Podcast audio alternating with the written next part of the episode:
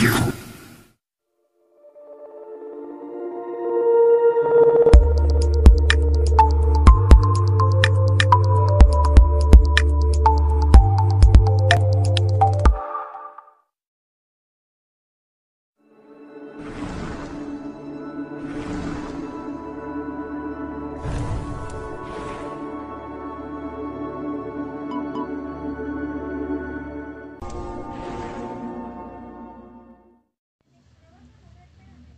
Hola, mi nombre es Neftalí Reyes.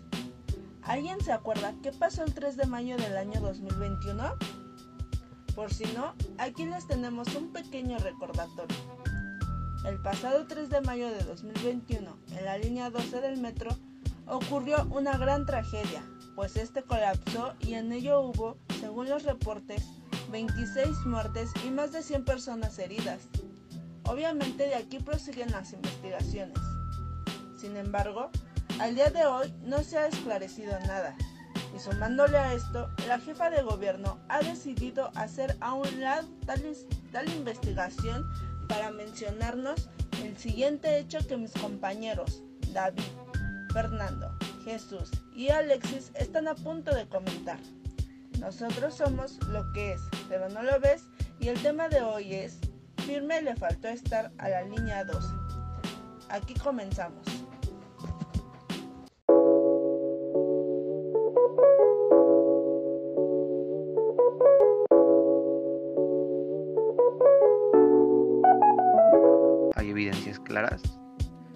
Fallas en construcción, deficiencias en las soldaduras, en también en los pernos, y es lo que posiblemente causó pues el despolome. Sin embargo, no se tiene claro pues qué fue lo que pasó, o al menos eso es lo que nos dicen o nos han hecho creer. Le dan vueltas y vueltas.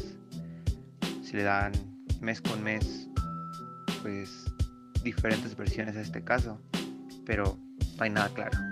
La empresa DNB fue descalificada por la jefa de gobierno de la Ciudad de México. calificó como deficiente y mal ejecutado, refiriéndose al, al peritaje de la empresa que es de Noruega. Las dudas e incógnitas siguen y siguen, y al menos pues esto seguirá durante los próximos meses Grupo Firme va a estar en la explanada del Zócalo de la Ciudad de México. Y no solo es eso, sino que también será totalmente gratis. Y claro que hay acreditación aquí, ¿no? Ya que no solo será para la gente, sino que también habrán huéspedes distinguidos de la jefatura de gobierno. Y claro, la banda Grupo Firme fue llamada para presentarse a la ciudad por la mismísima jefa de gobierno Claudia Sheinbaum, para recordar que todas sus presentaciones fueron abarrotadas y que la demanda por deleitarnos con sus melodías es bastante, ¿no? Mucha aún. Así que pues hay que aprovechar este regalo por parte de nuestra jefa de gobierno y pues obviamente ir a ver a la banda del momento, la cual está rompiendo estereotipos machistas y que también promueve la inclusión, como lo dijo Sheinbaum.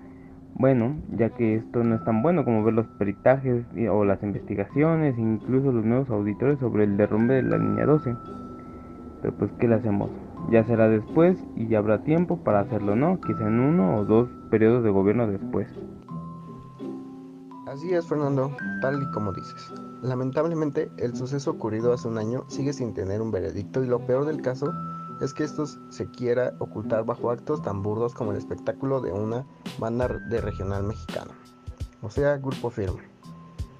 La desvalorización de la jefa de gobierno hacia la empresa noruega DNV y el anuncio de dicho espectáculo masivo nos remite a varias estrategias de manipulación postuladas por Noam Chomsky, donde lo importante es mantener al público de la ignorancia y mediocridad. En este caso seríamos nosotros, así como nos han mantenido últimamente en este sexenio y no solamente en este. Pero en este caso acerca del peritaje de la línea 12. Y sí, Claro, las burlas no faltaron.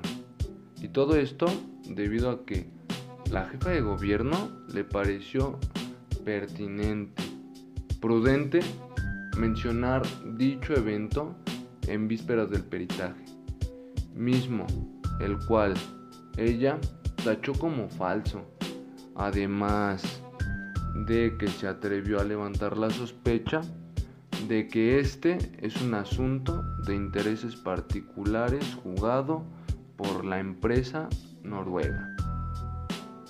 Es lamentable que las opiniones estén divididas dentro de la población mexicana, dado a que por lo menos la mayoría de la población es seguidora de dicho grupo. Cuando lo que realmente nos debería de estar preocupando, interesando y en lo que deberíamos estar indagando es en encontrar y determinar al culpable o culpables, sea el caso, de dicho suceso, donde, siendo sinceros, una indemnización monetaria no arregla la pérdida de vidas humanas. Y por esto es todo. Nosotros fuimos lo que es, pero no lo ves. Y los esperamos hasta el siguiente capítulo. Muchas gracias.